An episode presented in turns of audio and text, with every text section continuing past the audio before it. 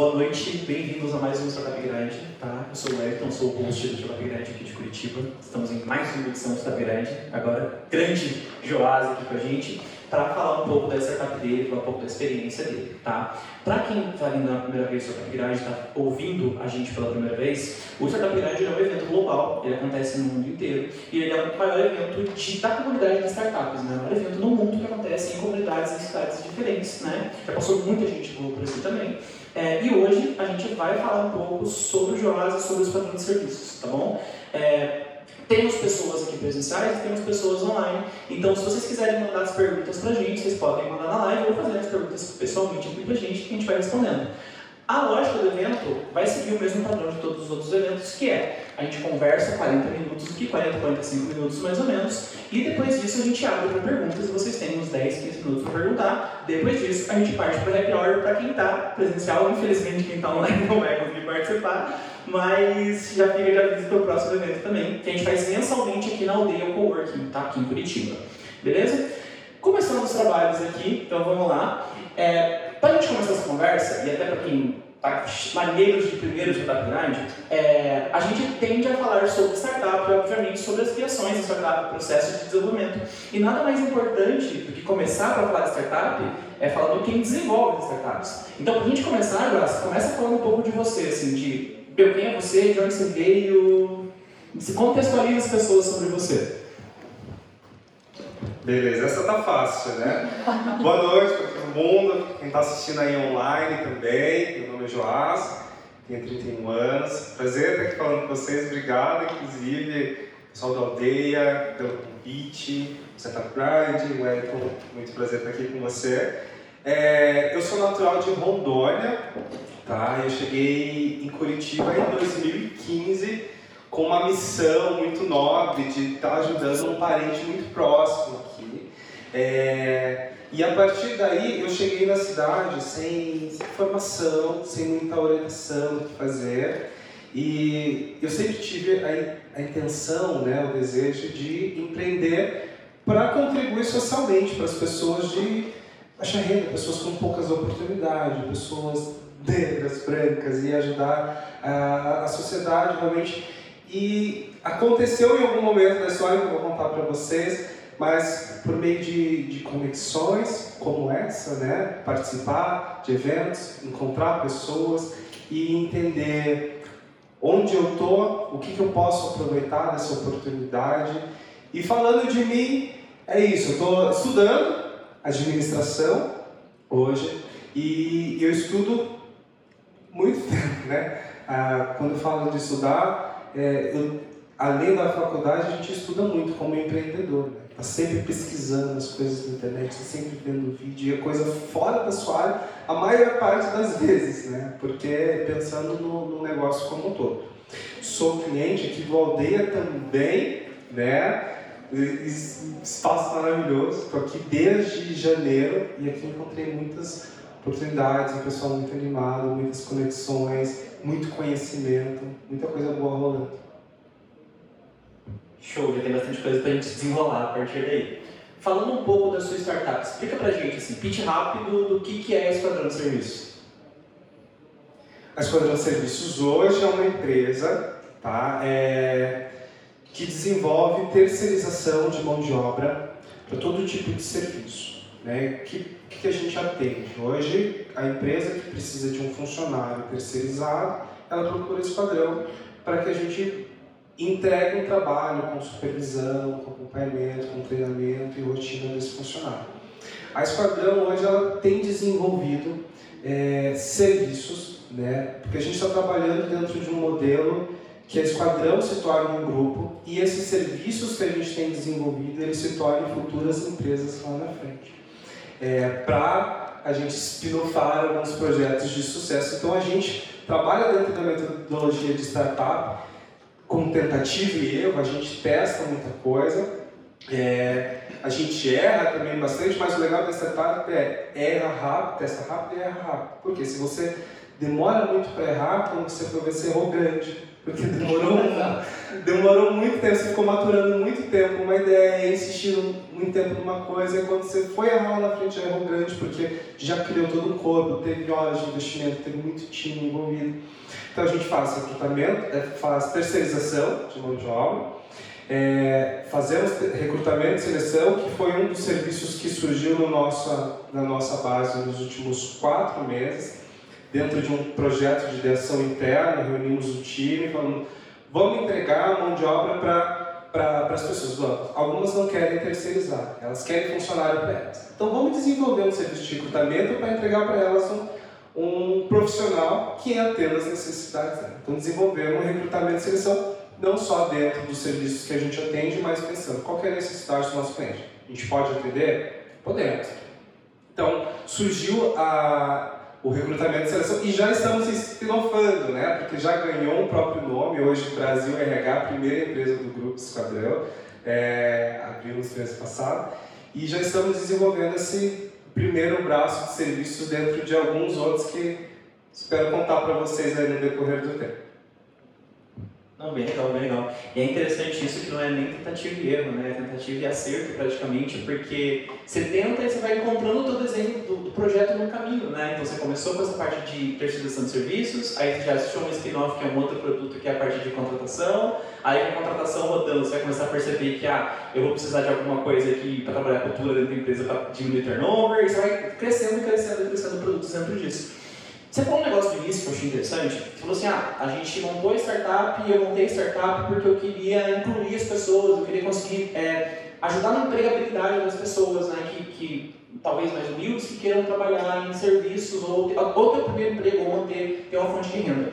Fala para mim um pouco sobre esse início da operação, assim, porque pelo que eu estudei, eu estudo todas as pessoas que vêm aqui, no momento importante, é, eu vi que você teve uma carreira como CLT, né? Então você trabalhou como CLT um tempo, e é super legal falar isso, eu gosto muito desse tipo de coisa quando aparece, porque esse salto entre o sou CLT e vou começar a empreender é sempre uma dor de cabeça e sempre tem algum gatilho que faz as pessoas irem para lá.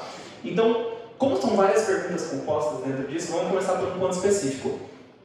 De onde surgiu a ideia assim? Tipo, aonde você estava quando você, beleza, vou abrir uma startup e vou abrir esse padrão de serviços? Tipo, sentei de onde veio isso? Beleza. É a primeira vez que eu vou contar essa história abertamente, assim, e eu, e eu adoro, eu fiquei pensando que a gente vive muito e a gente para, não para muito para pensar como que foi o começo das coisas, né? É, eu aqui em Curitiba cheguei sem trabalho, comecei a desenvolver, procurar emprego na região, demorei uns dois meses assim para encontrar meu primeiro trabalho e, enfim, encontrei meu primeiro trabalho. Eu sempre tive vontade de ter meu próprio negócio.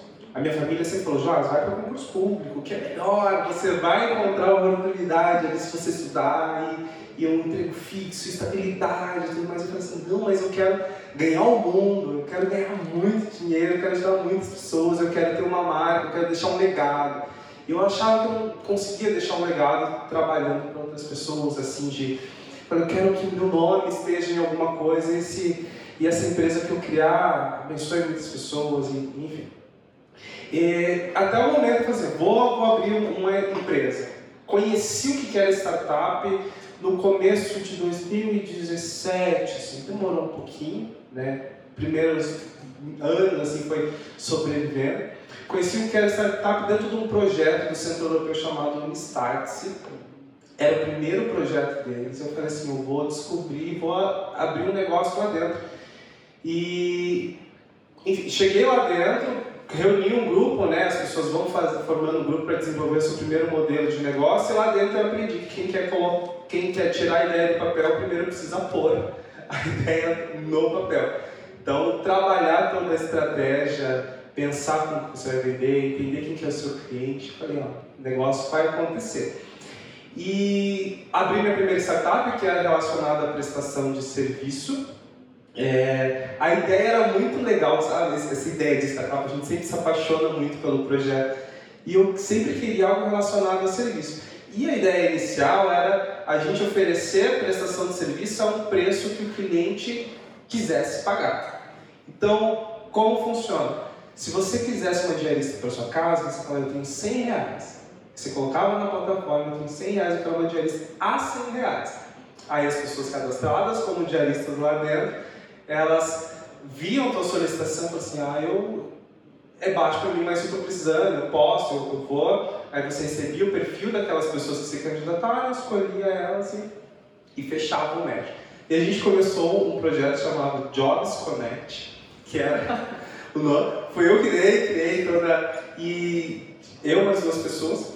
E com o tempo, eu fui vendo que. Um tempo que eu falo foi pouco tempo, foram alguns meses eram nós três de sócio e a gente começou a ter dificuldade. Um se doava mais, outro se doava menos, um tinha mais dinheiro, outro tinha menos dinheiro, e o projeto foi truncando, foi truncando e não foi acontecendo.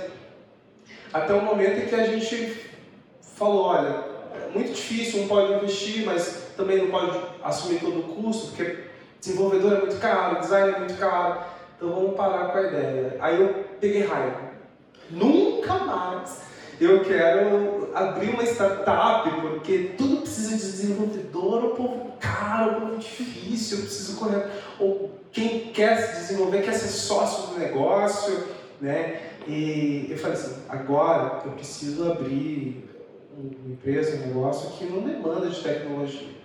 E eu comecei a trabalhar questões internas minhas, e ver muita palestra, e, e eu entendi que um negócio ele tem que partir do seu coração, algo que você tenha amor, algo que você gosta, algo que você das suas habilidades principais. E, e aqui em Curitiba eu tive empre, empregos assim muito operacionais, de prestação de serviço mesmo, trabalhei em call center, trabalhei em hotel como garçom, acompanhei toda a rotina de trabalhei dentro de shopping, trabalhei na Expresso, vendendo os cafés, então, a maioria das empresas que eu trabalhei tinha uma postura de atendimento excelente, de, até a própria Nespresso, o café número um, sem defeitos, né? É, hotel é um hotel cinco estrelas, então era muito exigido os detalhes das coisas, da, da prestação de serviço. Eu falei, vou começar por aí. Tá aí um negócio. Porque eu não preciso de tecnologia, eu vou olhar para esse mercado de prestação de serviço, que é um mercado tradicional, independente da crise que for, vai ter oportunidade e eu vou pensar o que, que eu posso encontrar de oportunidade de tecnologia para desenvolver isso e um dia tornar uma startup, crescer, escalar. E foi onde surgiu o esquadrão da limpeza. Não era o esquadrão de serviço. Por que o esquadrão, né? Porque eu falei, olha, eu quero crescer com um time forte, focado numa missão e eu falava assim, tem que ser um nome que agregue as pessoas, que elas falem, eu vou contratar um esquadrão que cara resolve, sabe? Vem aqui um time, vai, pá, e resolveu. O esquadrão é um nome bom. E da limpeza, porque era o serviço que a gente atendia, é...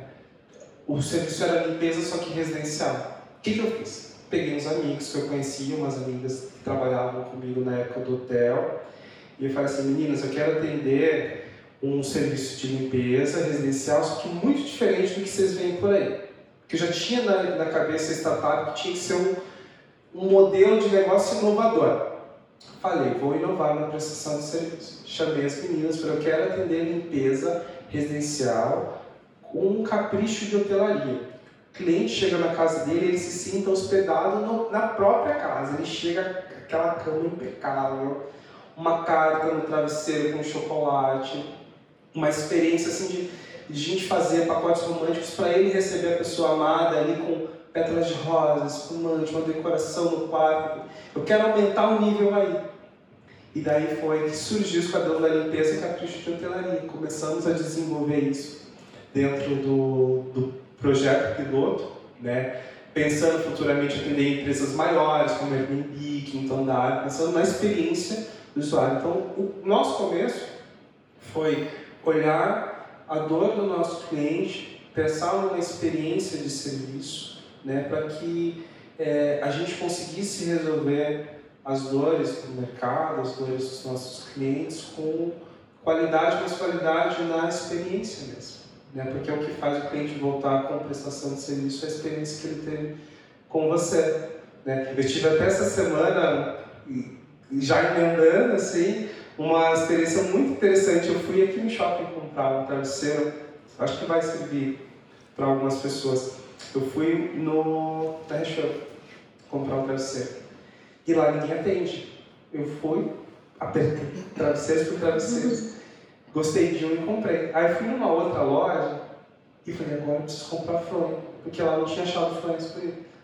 E a moça falou assim, olha, não acredito que você não comprou travesseiro, como você devia ter vindo aqui, porque lá na outra loja não te atenderam. Aqui tem todo o atendimento especial. Eu estou aqui te oferecendo um travesseiro, a fronha, eu te mostrando a textura, te explicando, não sei o que. Final da conta, final da história. Eu saí de lá, comprei a fronha porque eu encontrei uma fronha bonita. Mas na primeira loja eu não tive reclamação. Na segunda loja eu saí com culpa. Então, assim, ela tentou me mostrar, me passar uma experiência, né? Aqui a gente faz atendimento, é personalizado, a gente está aqui para tirar suas dúvidas. Então, uma coisa que eu aprendi também, e eu, eu passo para quem estiver me ouvindo, é que às vezes a, a forma da gente mostrar a experiência para o nosso consumidor, a gente está destruindo a nossa própria experiência. Que eu estou falando do ciclano, para comparar a experiência que ele está tendo comigo, que ele está tendo atendimento, que ele está tendo, podendo tirar dúvidas. Mas o cliente no final está saindo triste, porque ele está se sentindo culpado de não ter tomado a decisão correta lá, lá atrás. Então, a experiência de prestação de serviço, isso eu tenho aprendido muito, é muito minuciosa, muito detalhista. Isso é fascinante para mim. Eu adoro entender como que o cliente pode sair mais satisfeito. E eu tenho um olhar muito crítico para as coisas. Eu sempre olho e penso, como que eu posso melhorar isso? Pode ser melhorado de algum jeito. Eu acho que eu respondi pelo menos a primeira pergunta do, de como surgiu esse quadrão. Não, perfeito. E teve várias coisas interessantes na fala do Joás, porque hoje de manhã eu estava né, indo para o escritório e eu estava lendo uma newsletter, dessas 550 mil newsletters que a gente recebe de manhã e estava falando justamente sobre fatores. Eles compilaram um monte de start, um monte, pegaram um startup e, e, compilaram fatores de sucesso ou de fracasso delas e montaram isso num, num gráfico assim, né? E é, você falou algumas coisas que são interessantes.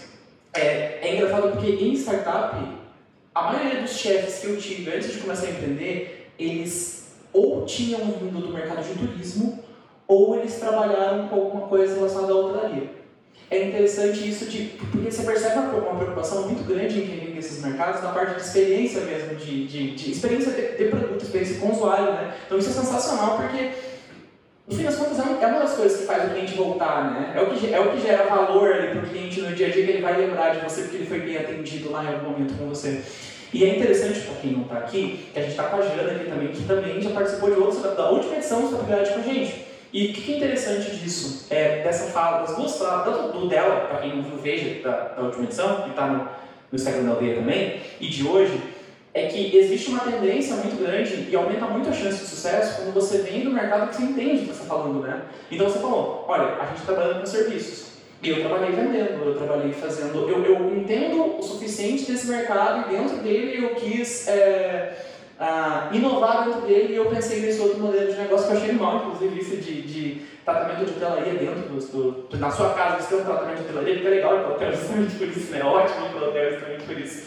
E você falou que beleza, você foi até o esquadrão de limpeza, é, me, surtou um pouco em relação à cronologia agora. Você falou aqui, outro, outro ponto importante, né? Isso de, você teve um contato com startup lá em 2017 no, no Uni Startup, lá na, Centro Europeu. Isso. E daí depois disso você abriu startup, vocês tiveram lá, teve sócios, não foi para frente, você ficou um tempo odiando startup, foi trabalhar e voltou a abrir startup de novo e abriu escola de limpeza. Explica para mim assim, desse ponto, daqui para frente, você abriu escola de limpeza e isso foi, quando que isso foi e depois como é que se desenrolou esse, esses próximos passos de operação, assim, tipo, de, de onde você definiu o esquadrão de limpeza até onde você está hoje, assim, mais ou menos em linha do tempo? Quando você começou, inclusive, né?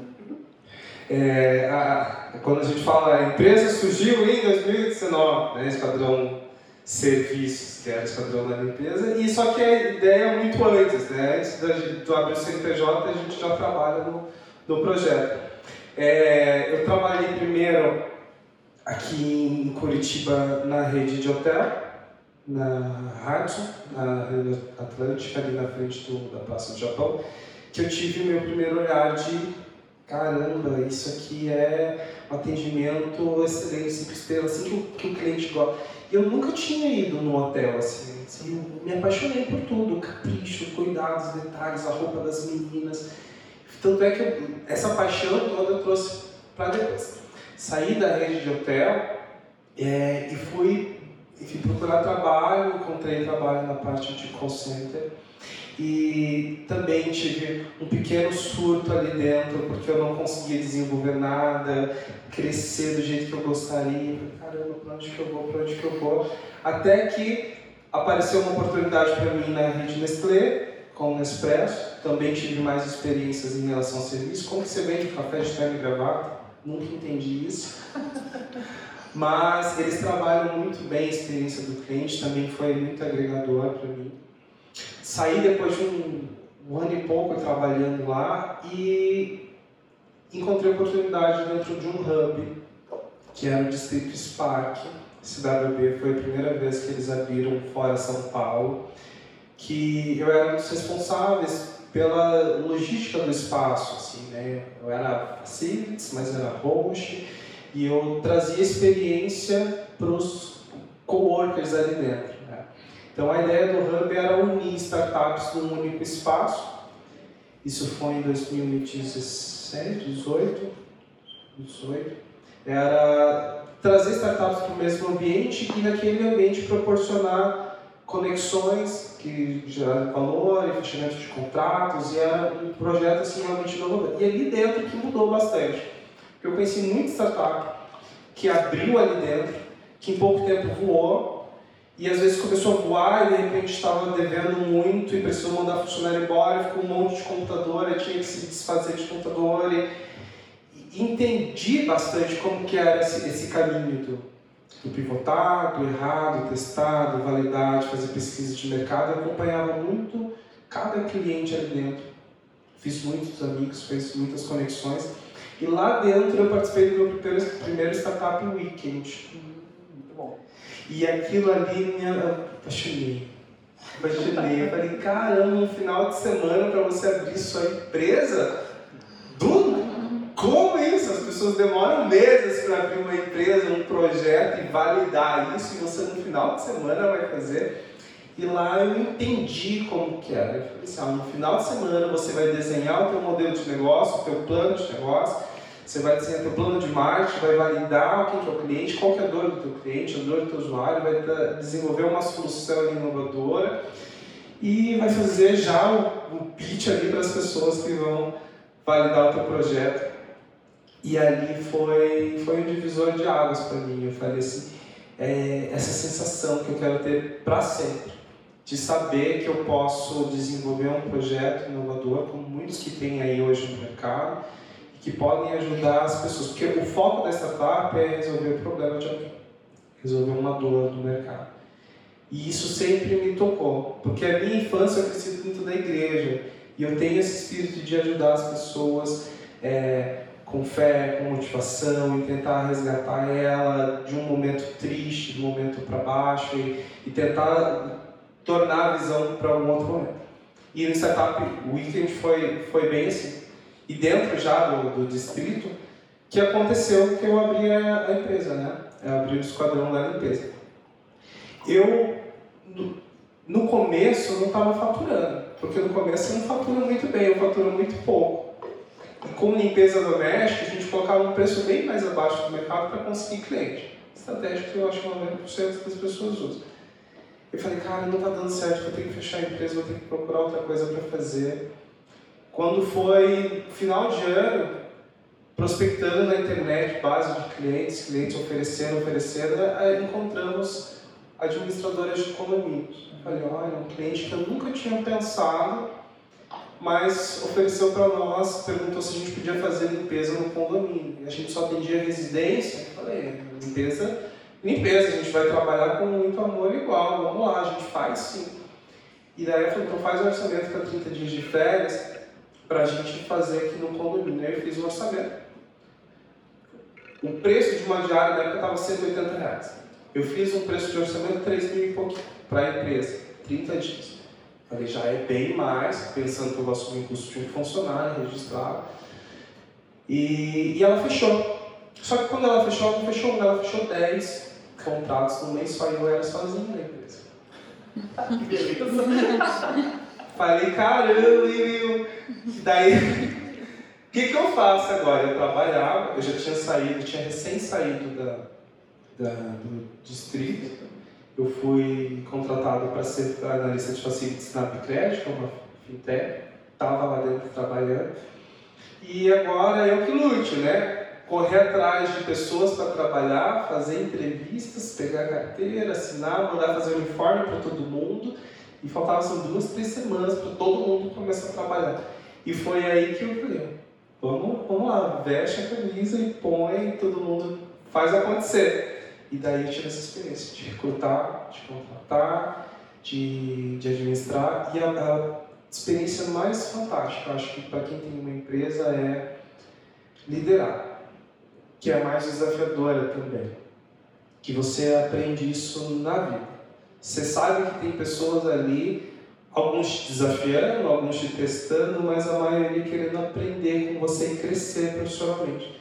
Te olhando como é, você que vai resolver. Você precisa ter a palavra mais sábia quando tiver uma dúvida, você precisa ter a resposta correta quando eu não saber o que fazer, você precisa saber quando eu estou fazendo errado então a liderança é uma, é uma das coisas principais quando a gente começa realmente a empreender. E foi uma dor que, um problema meio que eu fui lidando no, no dia a dia. Não sei se você já respondeu, então.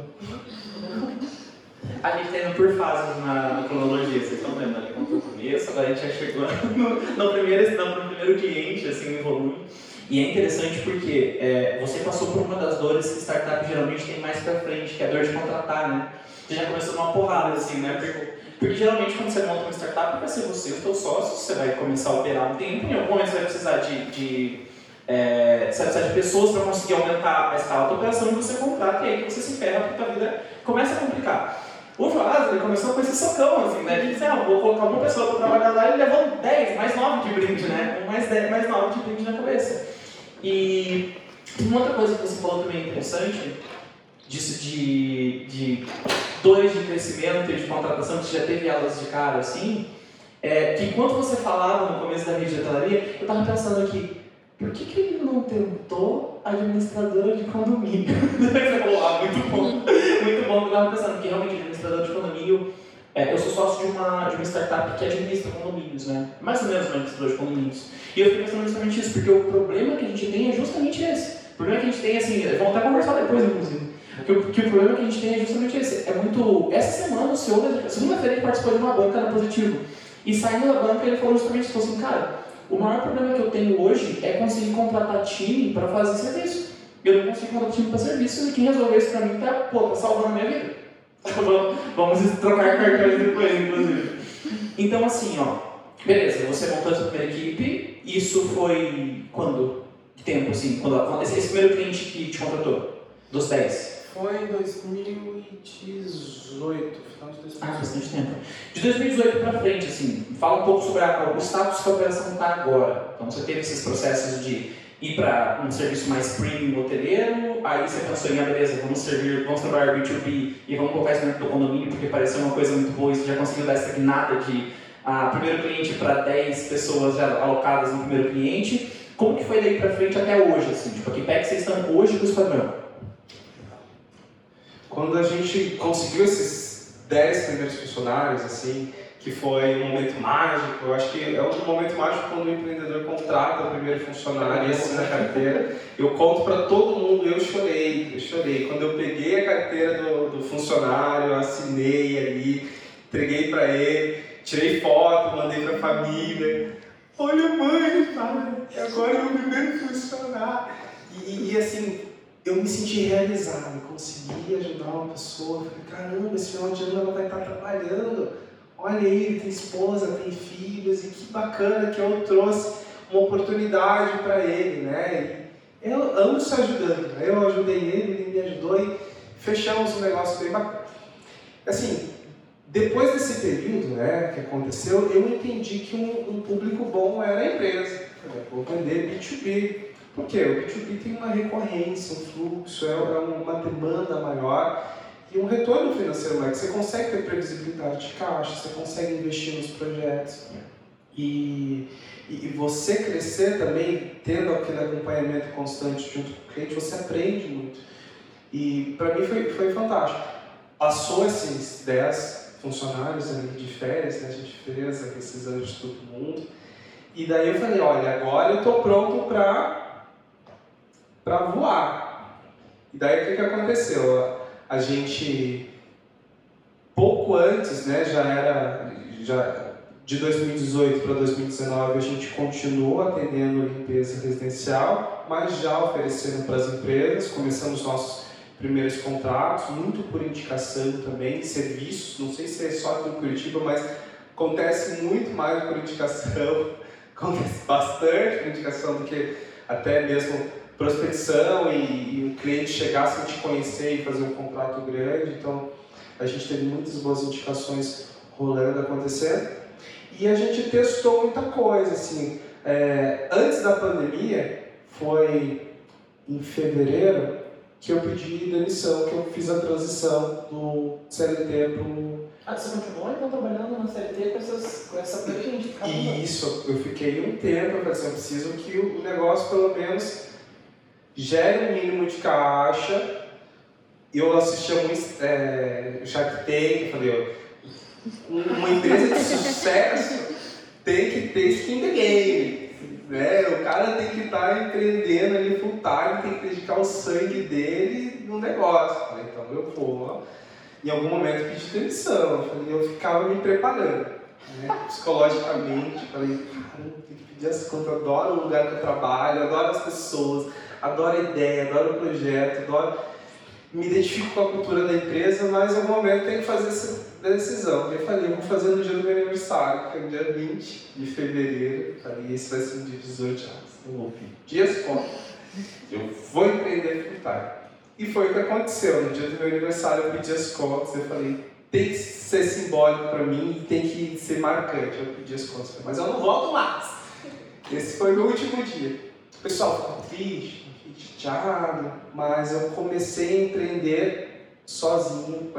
E daí o negócio é no outro dia quando você acorda. Você fala, eu não tenho estar 8 horas de trabalho. Eu não tenho um ponto para bater. Agora eu sou um desempregado, né? Quem é empreendedor, empresário, é um cara desempregado que está tentando fazer o dele todo mês. Falei, essa, essa mudança de mentalidade eu precisei passar. Eu precisei me reconstruir como pessoa e ter uma mentalidade de dono, de proprietário, de chefe, de líder. E para que eu pudesse construir realmente uma empresa, uma empresa forte, uma empresa líder. E a partir desse momento a gente testou muita coisa, porque em fevereiro que eu pedi demissão, em março foi a pandemia. Eu falei, puxa, cara. um momento, né? Podia as contas, se tivesse cantado um mêsinho, já tinha pego um dinheirinho ali. que eu me mandar embora, igual fechou tudo. E daí eu comecei a, a, a falar, não, agora. Mas eu olhei pelo lado positivo, eu tive um mês para me preparar full time no negócio, porque depois eu não ia ter esse tempo todo, não. E com a pandemia a gente pensou, o que, qual que é a dor do momento? Dor no momento eram funcionários de terceira idade, pessoas do grupo de risco que estavam sendo afastados, esses condomínios precisavam de substituição. Então vamos, vamos entrar aí, já entrando com viés da limpeza, da parte de esterilização, de higienização de ambientes, substituição de times, acompanhamento, e a gente começou nesse viés.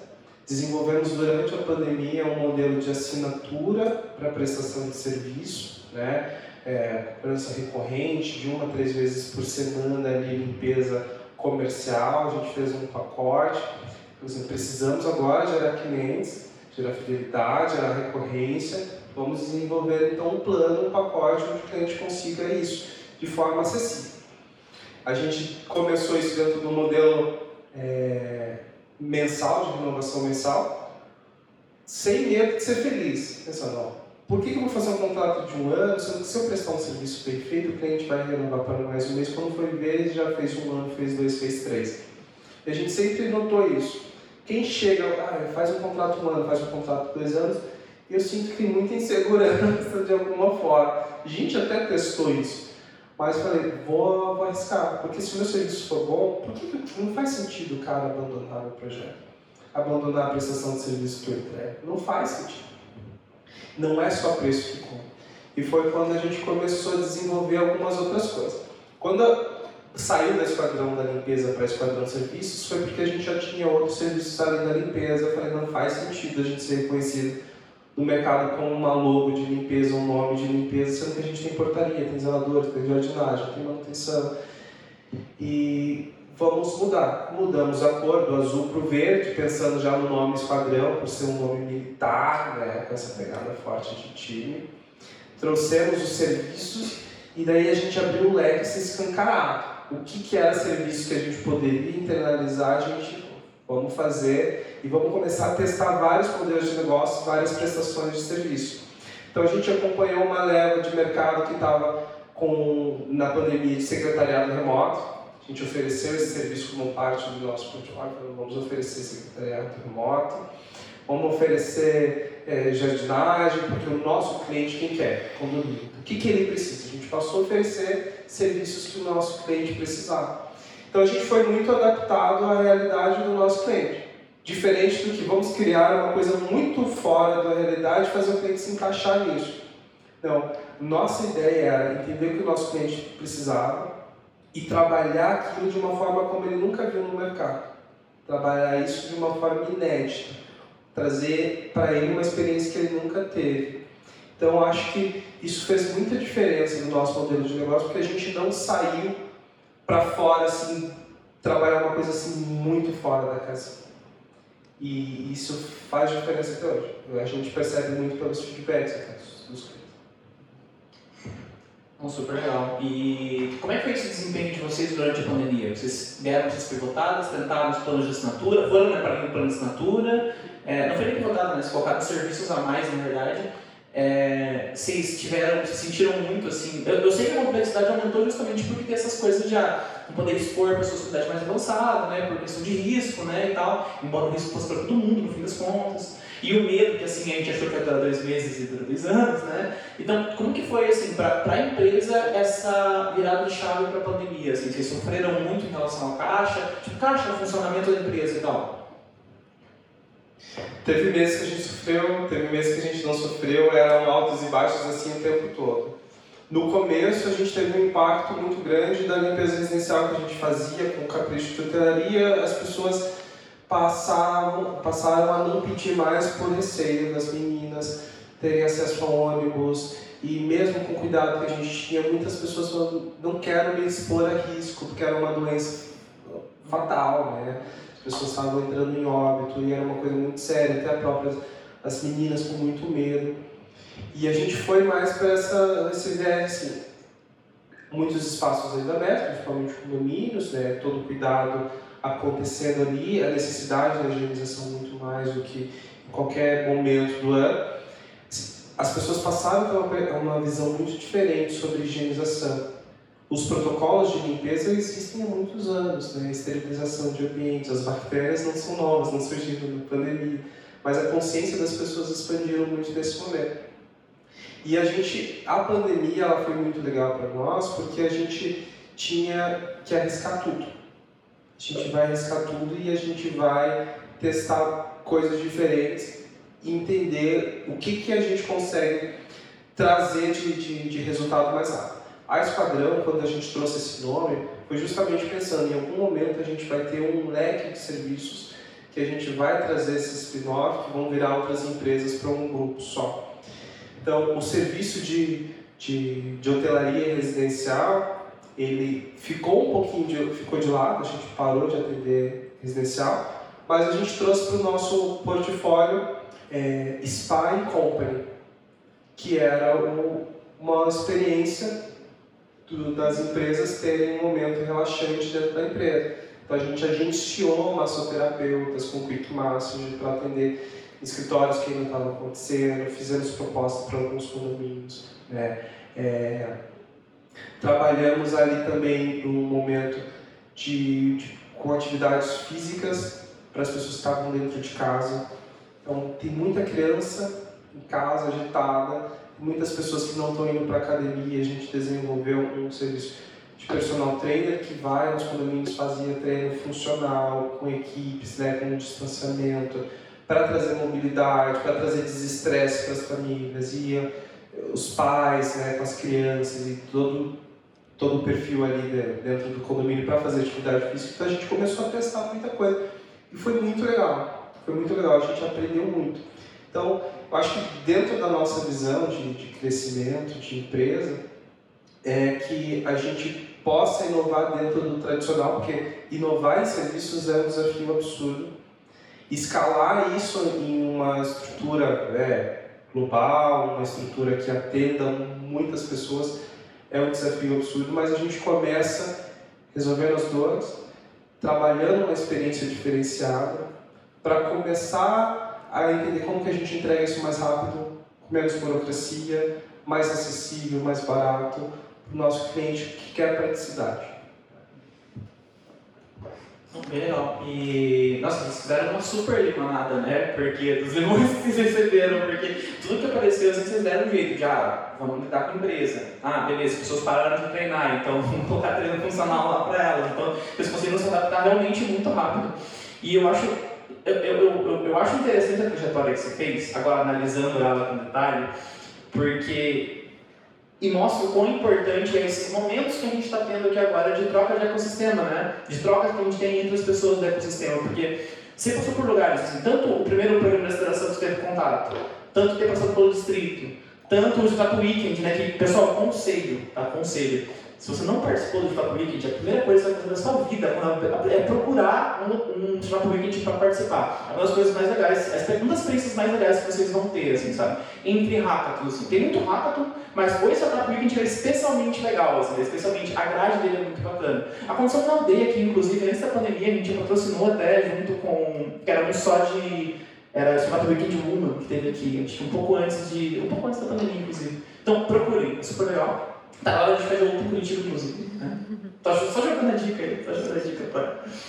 É, mas assim, beleza. É, hoje, que porte que vocês têm assim enquanto empresa? Tipo, para quantos funcionários vocês têm, clientes, assim, tamanho, que tamanho que esse padrão está hoje e o que, você tem de visão de futuro para esse padrão? Assim? Que caminho vocês estão indo daqui para frente? A Esquadrão hoje está com 16 funcionários. Né? A gente tem o agenciamento de, de, de, funcionários não registrados também, que é a agência de, de diaristas. A gente faz a, a, a limpeza por, por diária, por demanda, ainda por segmento empresa, né, condominial, mas funcionários registrados hoje a gente tem 16. Ah, crescemos bastante, né, desenvolvemos um melhor o, recrutamento e seleção, eu falei, até abrimos uma, uma marca para isso. É, que é a primeira empresa do famoso sonhado grupo Esquadrão Serviços, né, que a gente sempre pensou, vamos desenvolver um grupo e que cada serviço que a gente traga para nós seja próspero e que, que agregue no mercado de alguma forma e que crie laços e filhos e que expanda isso muito mais. Né. Hoje o nosso momento é esse, nós temos o Esquadrão de Serviços de terceirização, nós temos a Brasil RH, que é um, além do recrutamento e seleção, a gente faz o BPO de RH para as empresas, porque é uma dor que a gente sentiu muito no mercado como uma empresa pequena, de ter profissionais, analistas de RH, acaba ficando muito caro para fazer gestão de poucos funcionários. Então, o que é o BPO? É quando você faz toda a parte operacional do escritório de RH para uma empresa. Então, a gente faz a gestão de, de folha, gestão de pontos, gestão de benefício, é, controle de, de, de funcionário para outras empresas que não querem assumir o RH e a gente assume por elas. Então, os desafios são grandes, né, porque a gente tem outros pequenos serviços sendo desenvolvidos. Um deles é a própria supervisão de times, que no próximo ano já vai começar também, é, já tem ganhado destaque. Isso surgiu nos últimos cinco meses, visitando condomínios, a gente pensando como que a gente pode fazer para resolver essa dor do nosso cliente, trouxemos a supervisão para dentro. O que, é supervisão? É quando a gente vai até o funcionário do nosso cliente, a gente estabelece rotinas, a gente estabelece é, os processos, seja para limpeza, seja para portaria, a gente dá o treinamento para ele no local de trabalho. É, vai um técnico de segurança de trabalho, vai um técnico de produto químico, vai, vai um grupo realmente para trazer qualificação para aquele funcionário que às vezes ou está desmotivado, está com baixa qualificação, porque o nosso cliente ele tem funcionários ali que estão 5, 7, 11 anos no mesmo condomínio, mas que não tem investimento ali. Não, não, o cara não consegue crescer, o cara não consegue evoluir, o síndico não, não consegue fazer com que ele cresça, tanto tecnicamente dentro da profissão, né, quanto no, no geral. E a gente desenvolveu isso e, e já a gente aprende muito fazendo. Já é um braço para a gente abrir um, uma base de treinamento, né, de qualificação profissional dentro da Esquadrão também. Então hoje o nosso cenário é esse. A gente está com duas empresas, 16 funcionários, e que não são registrados, a gente está na base de cinco pessoas agora. Agora para frente? Agora para frente é um... o céu limite, né? Ah, bacana, bacana. É, agora entrando assim no nosso momento conselhos que você daria para quem está ouvindo isso agora, né? Porque você começou a empreender, a gente pode dizer que 2018, então. 2018. Então, já é uma trajetória de quatro anos empreendendo e tem um monte de gente que está vendo a gente, principalmente é característica desse evento, que muita gente vem a ver para ouvir a tua experiência e está ali criando coragem para começar a empreender também, né? Então, primeira coisa assim, cara, pessoas que estão ouvindo a gente agora, que conselho que você daria para quem está começando agora a empreender, está começando a pensar em começar o próprio negócio, assim? Eita! É difícil. Caramba, tem uma frase de um livro Mais Esperto que o Diabo, de Napoleão Hill, que fala que para você entender uma pessoa de sucesso, medir o sucesso de uma pessoa, você olha para várias pessoas de sucesso e você, você entende que o sucesso dela é proporcional à quantidade de fracasso que essa pessoa conseguiu superar. E é uma frase que eu levo muito para a minha vida.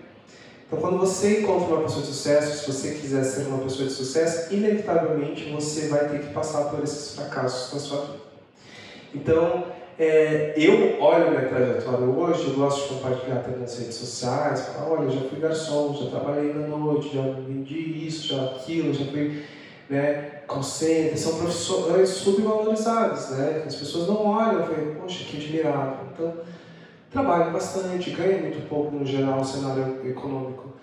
É, e, e, eu falo assim, já passei necessidade, assim como muita gente, mas quando a gente olha assim, sou uma pessoa de sucesso, se você quer ver se uma pessoa de sucesso, é quanto eu consegui superar para que eu conseguisse estar aqui hoje, né, com uma empresa, com tantos funcionários, com time, com estrutura, com sistema, com suporte, com isso, com aquilo.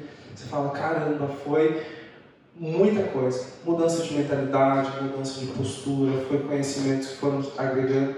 Mas uma coisa importante é não ter vergonha da trajetória, do passado, dos perrengues que passou. Né? E a dica que eu dou é tire proveito do lugar que você está hoje em relação a, a tudo. Conhecimento. Se você está num lugar ali que você é atendente, se você é balconista, se você é valorize aquilo, sabe? Aprenda o máximo que você puder aprender, porque um dia você vai estar tá abrindo uma empresa, vai contratar uma balconista e você vai poder ensinar ela, sabe? Então entenda o local que você está e tenha sempre em mente aquilo que você quer conquistar também. Isso é importante. Ter sonhos muito altos. Que sonhar é de graça, então sonhe, sonhe mesmo, mas para você tirar seu sonho do papel, primeiro precisa pôr ele no papel comece a rascunhar isso, é importante. Muito bom, muito bom. Eu acho que assim, ó, nessa tua trajetória de quatro anos em startups que mudam de nome, startups que mudam de quadros societários, startups que mudam de serviço, né, as coisas mudaram muito. Acho que isso é interessante, né? É uma mudança constante, uma adaptação constante a esse processo de mudança, né? E bem que você falou, é, sempre tirando proveito tudo que dá para tirar, né? E achando caminhos, no bom sentido, né? Os caminhos que você conseguiria é, continuar andando com a operação. Nesse meio do caminho, e você lida com, com, com, eu acho que algumas pessoas que, que já estão lidam um pouco com esse mercado já devem ter pensado a mesma coisa que eu estava pensando aqui, que é os problemas de gestão, né? Porque você trabalha com serviço, né? E trabalhar com serviço, trabalhar com gente, trabalhar com gente é um, é um negócio complicado, né? Então, tirando isso, né? Não, não se falando de, de, de, gestão de pessoas, mas o que, que você acha que foi as coisas mais complicadas que você teve na operação? Assim, maiores abacaxis que você, você teve desde que você começou a Esquadrão? Tipo, operacionais, assim, de manter a empresa aberta. É difícil você, a parte da liderança, como eu falei, você está acompanhando o time e se essa pessoa é, dá resposta. É, eu sempre olho também para a qualidade da pessoa que ali, não qualificação, mas o potencial que ela tem. Então, ter a pessoa no lugar onde ela consegue florir é muito importante. Já testei pessoas ali num, num lugar da empresa onde ela não avançava. De repente, coloquei em outro departamento onde ela se via com possibilidade de aprendizado e ela construiu, floriu, rendeu, multiplicou e, e ter pessoas ali é, com desejo de fazer acontecer muito grande. Só que a sua dúvida era sobre o que, que eu via. Problemas assim, de manter a empresa aberta, os maiores desafios que você teve. É... Um desafio muito grande é você olhar. Eu acho que a parte de, de estratégia. Se você não sabe onde você quer chegar, você está perdido. E a gente passou por um momento muito assim, a gente não sabia onde queria chegar e a gente testou muita coisa e não avançou muito, não foi a fundo em muita coisa. E daí foi uma lição muito grande. Teste alguma coisa, né? escolha algo, insista naquilo e você vai ver aquilo acontecer. E em algum momento isso atrapalhou a gente também, de estar mudando muita coisa. Ter pessoas no time, né? é, pessoas com visão, pessoas que querem somar, encontrar essas pessoas é um desafio muito grande. Foi um desafio muito grande e agora a gente está encontrando um caminho, assim, como a gente acha essas pessoas. No dia a dia, gente, é, são tantos problemas, né? A parte organizacional, a parte de estrutura, de desenvolver é, um marketing para você vender aquilo, como você vai resolver a dor do cliente. Eu não sei dizer o que foi o mais difícil para manter a empresa aberta olhando assim, é tanta coisa, cara. Ter, ter empresa aberta já é. Né, eu acho que a parte fiscal se cobra muito imposto também por, por serviço. Isso para quem está começando é muito pesado, que você não vê apoio, né? Tem muito custo, tem muita despesa, o risco é muito grande também, principalmente se você tem funcionários registrados. É, mas é não desistir, porque tem tanta coisa difícil assim que você olha e fala, isso pode dar bom, isso pode dar ruim. Isso é complicado, isso também. Então, eu acho que tem muita coisa aí nessa, nesse, nesse bom. É, você falou um negócio legal disso de desafios e mudança no caminho. Em algum momento você falou que é, essa importância de você não é só um negócio para você, né? Por mais que algumas. E é, e é legal a gente ver experiências de empreendedores assim, porque a gente sempre tem. A gente fala, ah, não pode ter apego pela ideia, né? Você tem que pegar uma coisa, você não pode se apaixonar pela ideia que você está desenvolvendo, pelo negócio que está desenvolvendo, né? Mas é interessante também, isso a gente apareceu um pouco no, no grade da Luana, da Luana da Troc também, voltem para assistir. Que ela falou bastante sobre o propósito, né? Tipo, a gente está é, construindo isso com um propósito. E você falou várias vezes também, assim, coisas que dão indicativos, assim, de, ah, eu queria montar uma empresa porque eu queria ajudar essas pessoas a se posicionarem no mercado também, né? dar um trabalho para elas, para a gente crescer junto, para a gente crescer uma operação e tal. E, e, essa preocupação sua em colocar as pessoas, desenvolver as pessoas como liderança, né? também é muito legal, assim. É, até porque o, o, caminho é difícil, né? Não, não tem jeito muito fácil de fazer isso e é aquela história, você vai acordar herói e você vai terminar na sarjeta muitas vezes, muitos dias durante essa trajetória. Então, Acho que assim, a gente está meio que se encaminhando para o final também aqui por questão de tempo. E a gente vai abrir para pergunta de vocês também, então quem estiver na live. Quanto tempo a gente tem de live ainda? Tem mais. Cinco, minutos. Pessoal, podem ir mandando pergunta caso queiram mandar perguntas para a gente. Se vocês que estão aqui também já preparem as perguntas para a gente fazer. Mas para a gente já se encaminhar para o final das nossas perguntas aqui, cara. Fala um pouco para a gente sobre essa importância de propósito, assim, de ter propósito em, em, em, manter a sua operação, ter o propósito por trás do que você está construindo enquanto empresa. Assim. Eu achei essa parte bem legal de puxar esse, esse gatilho. Eu, eu, eu trago propósito comigo desde muito cedo. Porque eu, sou, eu cresci numa família religiosa, filho de pastor, e desde criança a gente tem essa doutrinação que A gente está na Terra com um propósito. Eu já tenho isso muito desde cedo. E o nosso propósito é ajudar as pessoas de alguma forma. Então, dentro da igreja, a missão né, de, de evangelizar, a missão de levar as boas novas, isso aconteceu na minha vida. Tanto é que eu fui para seminário, eu ia para o caminho pastoral, minha vida assim, mudou muito assim, antes de vir para Curitiba. Eu cheguei a fazer formação, estava eh, assumindo responsabilidade já dentro de igreja, assumindo uma igreja de mais de 40 pessoas, então muita coisa acontecer, liderança já foi trabalhada, assim. Tá vendo como é bom puxar um fio? Você puxa um fio, tinha, tinha muita coisa ali enterrada, para eu contar, uma hora sai, né? E, e o propósito começou desde criança, então eu sempre tive isso, eu ouvi muito de que a gente está aqui na Terra com um propósito. Ajudar as pessoas é, é, o, é o principal. E, e a partir daí, tudo que a gente faz, tudo que a gente coloca a mão, tem que ter um propósito também para não ser lançado no vazio. Se você levanta de manhã, você tem que levantar de manhã com o propósito de arrasar, de fazer sucesso, de na verdade se dedicar para o teu trabalho, pensando que amanhã quem vai colher o fruto disso é você. É, uma, um momento assim que eu estava muito triste com a ideia de empreender, foi bem no começo, eu não estava vendendo nada.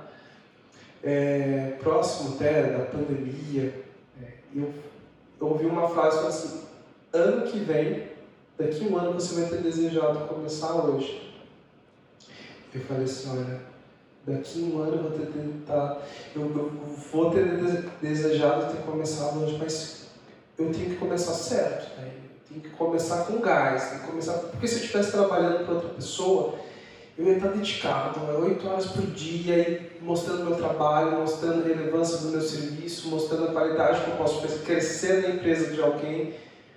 Então, o empreendedor tem que ter muito seguidor para o próprio negócio, mesmo desanimado para cacete, mesmo sem dinheiro, mesmo com dívida, né? E o, e o propósito ele, ele parte daí, de entender que lá na frente entender o cenário. Eu sempre fazia muito visualização. E isso eu aprendi fazendo meditação. A meditação me ajuda a trazer a, o meu estresse para o lado, trazer minha consciência para o presente, entender que o problema está aqui agora, o que passou, passou, o que está na frente não existe, não aconteceu ainda, e como que eu lido com esse sentimento agora. E fugiu agora um pouco a linha de raciocínio. Mas entender que o propósito que você planeja para amanhã ele tem que ter um motivo, tem que ter uma causa. E quando você faz pensando em alguém, pensando no outro, é muito mais nobre, ao meu ver, do que você ter pensar em, só em você, no seu próprio ganho. E quando você pensa no outro, você frutifica mais rápido. Ao meu ver, assim, porque você junta outras forças também, porque entende que o teu negócio é ajudar as pessoas, é, é fortalecer uma comunidade, oportunizar emprego para outras pessoas. Então você tem mais pessoas apoiando a tua causa do que pessoas apoiando a causa de você para você mesmo. Perfeito. Pessoal, é sempre muito rápido esse negócio, porque a gente sempre acha que não, não vai passar rápido, não, e a gente já falou uma hora isso tudo praticamente. É, gente, perguntas. Querem perguntar alguma coisa? Teve uma perguntinha no Insta, passei o nome da pessoa, mas é, Queria ouvir um pouquinho do Joás sobre a experiência de, do primeiro contato, contrato e da dificuldade de precificar. Boa, ótima pergunta. Ótima pergunta. O primeiro contrato foi esse que eu contei, né, da história do, da administradora de condomínio. Uhum. E como que eu precifiquei, né? Eu, eu já tinha a noção de que o meu mercado era muito competitivo, é muito competitivo. Acontece com muita frequência de alguém pedir orçamento, mas falar assim, olha, Joás, eu estou fazendo orçamento contra 7, tá bom? Tá bom, tá ótimo, você fica à vontade. E acabam optando realmente por preço.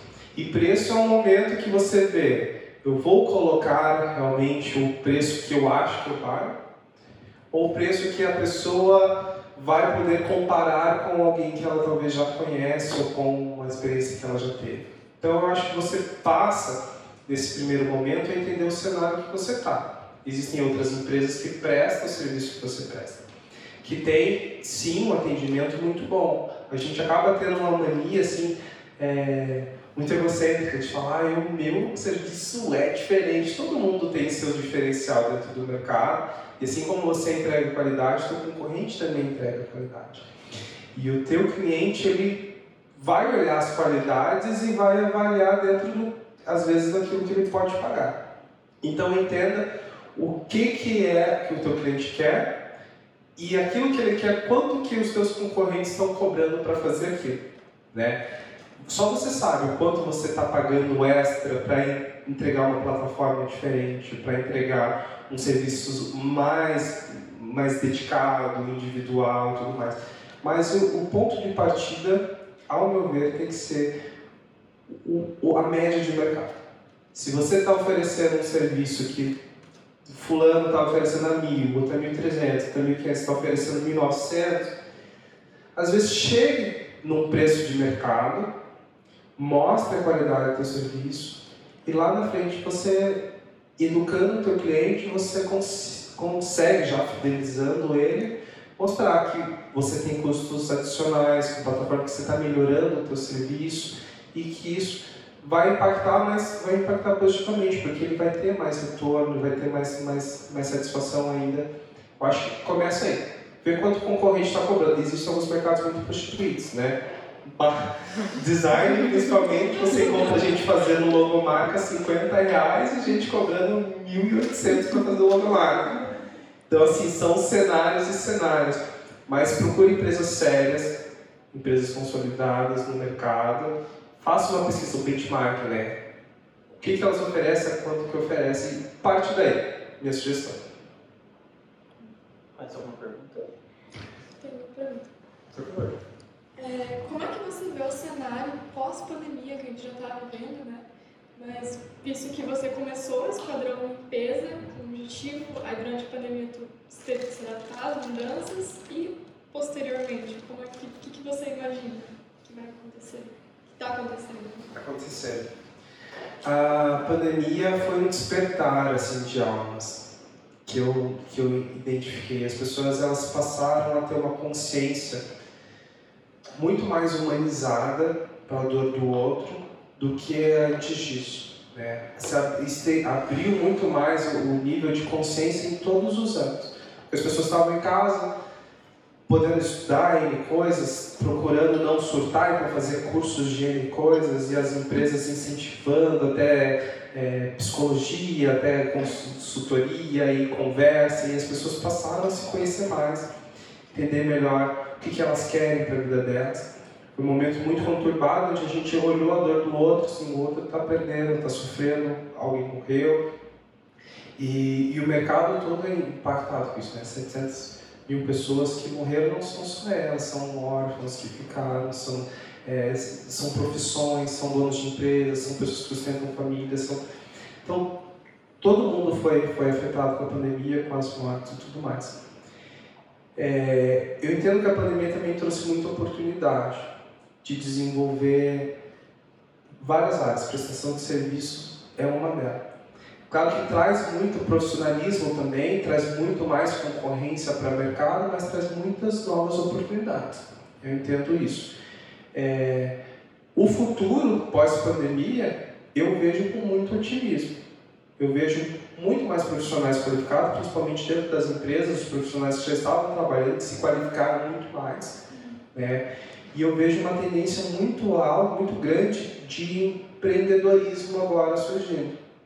As pessoas elas têm visto o próprio potencial como potencial de frutificar, sabe? Pessoas que são boas no que fazem, sabem que entregam um bom trabalho, sabem que desempenham um bom serviço, mas elas querem fazer do jeito delas. Quem entende que às vezes na empresa que está, ela tem algumas limitações e ela quer construir um próprio legado, que é mais ou menos isso, acho que passou na minha cabeça, de trazer o meu próprio legado, a minha história e construir isso. E eu, eu, eu, vejo muito essa pegada de empreendedorismo acontecendo para os próximos anos, em todas as, as áreas e, e profissões. É, eu trabalho numa imobiliária, né? Então a parte de manutenção é que a gente mais tem dificuldade. E é justamente essa parte de serviços, né? E como que você vê assim sobre a dificuldade de encontrar gente qualificada para fazer o serviço, gente que você queira contratar mais para frente, porque às vezes a gente acaba achando a pessoa que apareceu ali e o serviço não fica bom, a gente não tem outra pessoa para chamar e se vê ali perdido né, nessa hora de Queremos dicas de RH. Profissionais qualificados é a gente encontra assim, como você quer saber se uma empresa é boa? Você pergunta para alguém, você sabe que aquela empresa é boa? Você já foi, já foi bem atendido? Eu acho que profissionais muito bons assim acabam passando um pouco por isso porque ele deixa um, legado. Né? Então ele passou por uma, uma empresa, é, alguém vai fazer uma indicação desse profissional só que o bom profissional ele é um risco também, porque é, ele é bom, mas você tem que sustentar porque ele sabe que ele pode ser contratado por qualquer lugar, porque ele é bom, ele vai entregar o trabalho dele e ele é um profissional muito competitivo, né? de ampla concorrência no mercado. Então, assim, sempre que eu começo uma busca de profissionais bons no mercado, eu começo procurando por indicações. Né? É, e isso passa por aqueles que já estão trabalhando, que é bem provável que você às vezes vai encontrar alguém que já está trabalhando para alguém, você vai ter que roubar ele de alguma empresa, fazer alguma proposta, porque o mercado é assim, a pessoa se destaca, fala, olha, está precisando de alguém aqui na empresa com esse perfil, e vai testar muito, cara. Porque hoje, assim, existem N plataformas de prestadores de serviço. Você pode encontrar um profissional de manutenção numa agência de recrutamento, você pode encontrar alguém no Get Ninja, você pode encontrar alguém numa outra plataforma de aplicativo de, de manutenção, ou é o parente de um fulano. Existem N profissionais aí, né? Só que é muito teste também.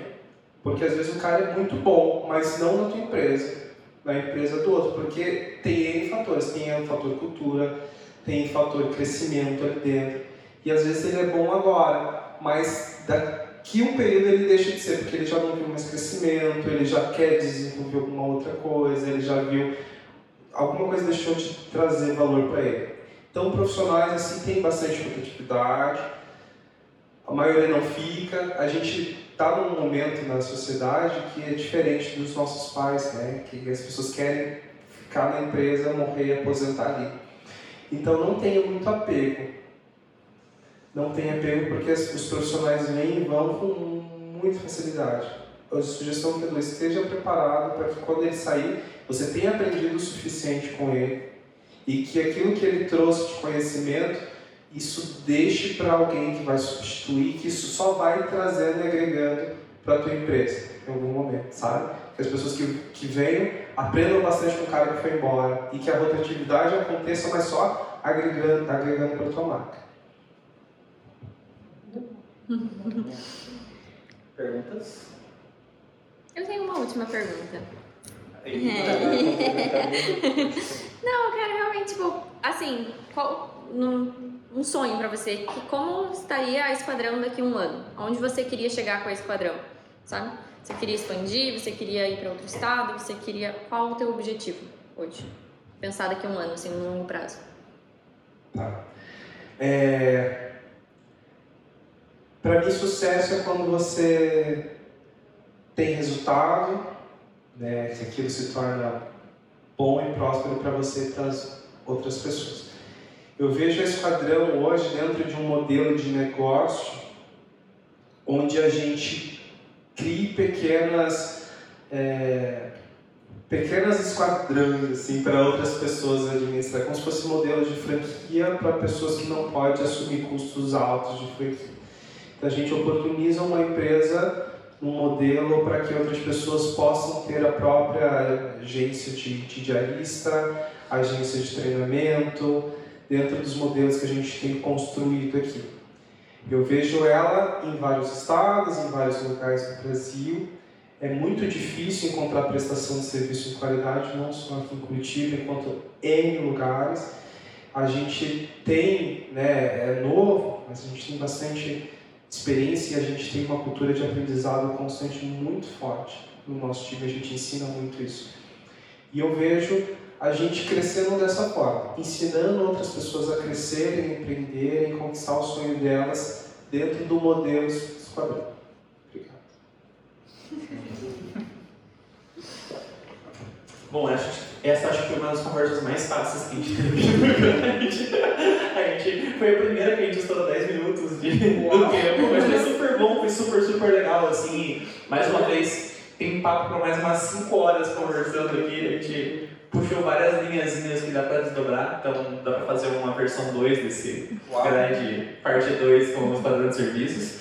Jonas, gente, primeiro, para quem assistiu até agora, muitíssimo obrigado, tá? E para quem vai assistir esse vídeo gravado também, é, foi super legal, me diverti muito mais uma vez aqui. Agradecer mais uma vez a aldeia pela oportunidade, sempre muito bom estar aqui, tá? Agradecer ao Jonas por compartilhar com a gente aqui, por compartilhar toda a experiência dele. É, e aguardem próximos episódios de próximos Startups Grandes que teremos nos próximos eventos. Jonas, últimos recados pro pessoal e agradecimentos. Obrigado, Wellington. Estou muito feliz de estar aqui. Eu sou muito ansioso, né? Eu já estava pensando o que, que o vai perguntar, como que vai ser. Até questionei ele o último.